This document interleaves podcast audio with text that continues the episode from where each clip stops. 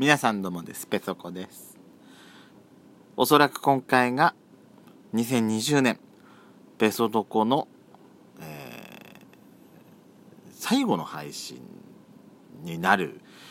かもしれないですね。あのー、大体大晦日の時って私出て兄弟と「紅白」見ながら酒をなんかガバガバ飲んでるっていうのがいつもの、まあ、通常のね過ごし方なんで、まあ、今年もねおそらくそうなると思うんですけど、まあ、今年ね「紅白」何が見たいとこあるかっていうとそこまでそこまでなきっと楽しみにしてるとこってあんまないかな。前だったらね前だったらまあ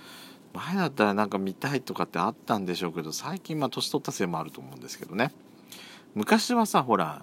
レコ大と「紅白」って裏でやってたじゃないですか。私なんかすごいだから覚えてるのがえっ、ー、と倖田來未くーちゃんがバタフライで受賞した時にあの時はねくーちゃん先にレコ大で大賞を取った後にあの NHK ホールに戻ってきてで後半一発目だったんですよ。でその時ねくーちゃん赤組で出てる出てるんですけども白組のその時司会がね美濃さんだったのね。で美濃さんがこうあの後半ニュース明け一発目にえーと、くーちゃんの紹介する時にあの時え白組司会じゃなかったっけ？総合司会だったっけ？で美濃さんが確か紹介したと思うんですけどもその時にねあのレコ大受賞おめでとう大賞おめでとうとかって美濃さんがあのレコ大のことをねなんか言ってたのがまあまあ、裏番組であったことを NHK でいやあのまあ生だなと思って見てた見てたのがすごいなんか記憶にあるなと思って最近 NHK そういうのなんかねなんか緩和されてきて私私それでいいと思うんだけどね別にあのあまあ TRF もほら95年に通りましたけどあのあの時はさ TRF 先に「紅白」出てからレコ大の大賞の発表だったんだよね確かね。であのー、だから95年って TRF って絶頂期だったと思うんですよあの時が。だから本当はね TRF 後半に出てもおかしくないようなとこだったと思うんですけども先に「紅白」に出ちゃったからあの出番がね初めから2番目あたりでもう早々に出ちゃったっていう。後半に取って取ってくれててもよかったんじゃないかなっていうのが私のちょっと正直ないやでももしかするとあの時あれだったのかもしれないね。レコ大取ってなんか祝賀会みたいなのがあったのかな。あでもその後もしかするとベルファーレかなんかでカウントダウンかなんかあったのかしら。私その時ねまだ中学校2年生だから全然そんなね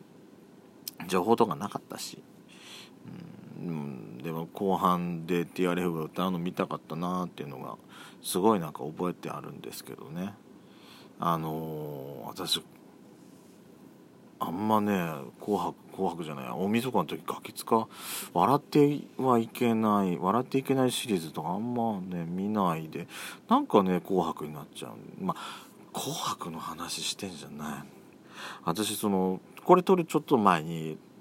あのツイッターでちょっとぼやいてたんですけどもあの今年末年始でさテレビテレテレビやってテレビ番組のその編成がさ年末年始仕様になってんじゃないですか。で今ちょうどねあのフジテレビのとこで「のだめ」今再放送してんのドラマの。私ののだめねすっごいドラマ見てたんですよ。あの時はもう毎週ビデオに撮るぐらいで。で今そんなね毎週ビデオに撮るなんてなまあないんですけどもそんぐらい好きで。今日もねなんかその時のドラマのことなんか思い出しながら仕事な仕事中なんか考えてたなと思って。昨日本当は 1, 回目の時さ取り忘れちゃったわけよ。だからもう諦めて今日も取らなかったんですけど撮りたかったなと思ってちょっと後悔してるわけです。はい、本当も本当はもうちょっとね詳しく話したいんですけど実はこれ撮り直ししてて。さっきねちょっと最後ねもう見切りになっちゃったんで最後の配信だっつってんのにさこれちょっと良くないわと思ってあの一回ちょっと撮り直し。だから少しちょっととは言いながらも5分過ぎてんですけどね。はい。まずペソドコ本編スタートします。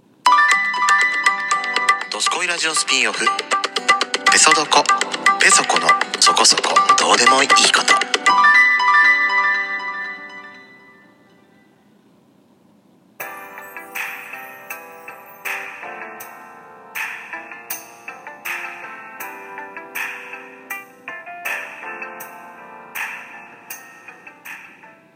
改めまして皆さんおはようございます。こんにちは、こんばんぱん。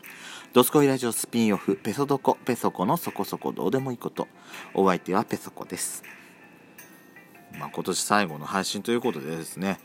何喋ろうかなと思ってたんですけども、あのー、私、いいこと思い出しちゃったと思って、あのー、ですね、今年、去年っていうか今年っていうか、あのー、去年の年末年始って、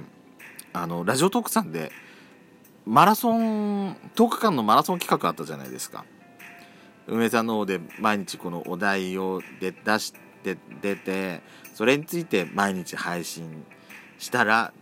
10日間全部ちゃんと配信したらその遅れたりしないでねその日のうちにちゃんとその日のお題をちゃんと喋るっていうのをやったらえー、Amazon ギフト券をみんなで山分けってのを去年やってたわけですよ。あの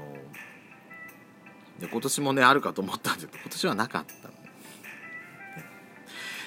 でも銀之丞さんがねあの個人的にされてて私もね本当ねやろうかなと思ってたんです去年のお題を、まあ、今年もう一回今年今年の分として去年のお題をそのまんままるっきり使い回して10日間やろうかなと思ったんですけどもあのね。疲れてんの最近。結局そうあのこうやってマイクの前に出れなかったんであの今年はちょっと諦めました。来年またしてみようかなとは思ってますけどもね。で去年のえっ、ー、と9日目のお題ですね、え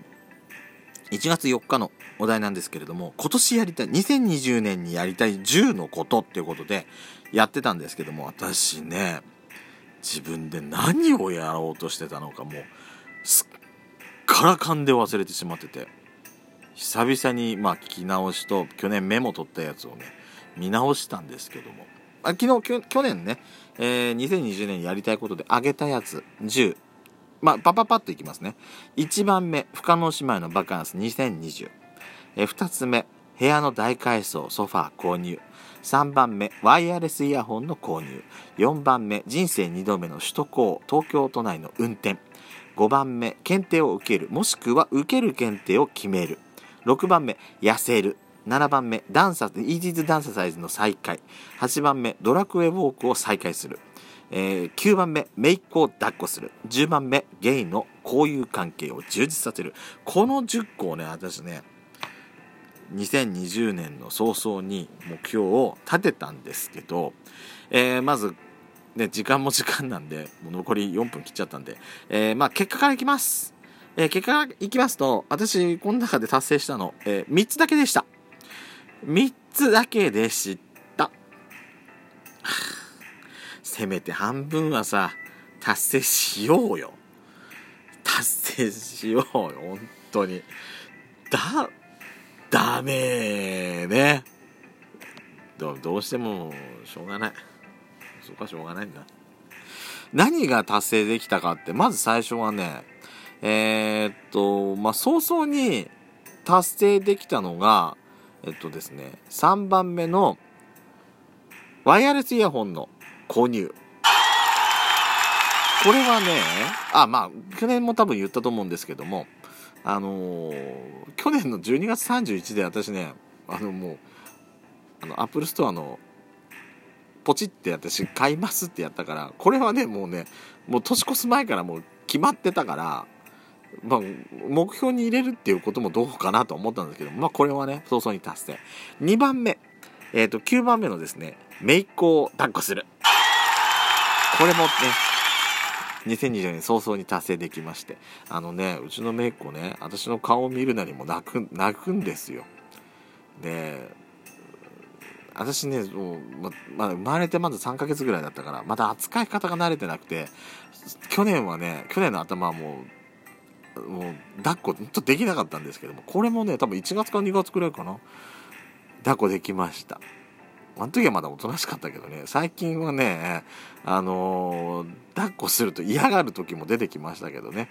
でもこの間ねあのうちの妹がそのご昼ご飯姪っ子に食べさせて、まあ、片付けとかしてる時に「よちょっと面倒見てて」って言われて私抱っこしてたあ抱っこしてため見てたんですけどもうねもういなくな母親いなくなったと思ったら姪っ子ねすぐ泣き出しちゃったの。だから「でお母さんとこ行こうね」っつって私抱っこして姪っ子のとこ連れてったんですけどもねあれだったよ。おとなしかった。なんかニコニコしてたもん、うん、慣れちょっと私慣れてきたのかもしれない。嬉しい。あのおじさんとしてはすごく嬉しい。で3つ目はですね、えー、深野姉妹のバカンス。これね入れていいのかどうかちょっと悩むとこなんだけど今年行ったのさ県内なんだよね泊まり行ったのね。これはさまあちょちょっとおまけして OK にしてください。あとね検定なんですけども私ね世界遺産検定のテキストだけ買ってきたの。けどまだ開いてないからこれはねちょっとねペケにしときました。他もねなんかかんかやろうと思えばやれるんでしょうけどもねダメなんですよね。で改めてこれね2021年版これはね年明けに私ちょっとラジオでやろうかなと思ってます。今何やろうか今ちょっと考えてるとこなんですけども早々にね、あのー、発表できたらいいかなと思っております。ということでえー、2020年も「ドスコイラジオ」並びにペソドコ聞いていただきましてありがとうございました、えー、来年はね今年よりも配信数が多くできるようにしていただきたいと思います。また皆さんぜひ聞いてください。それでは毎度。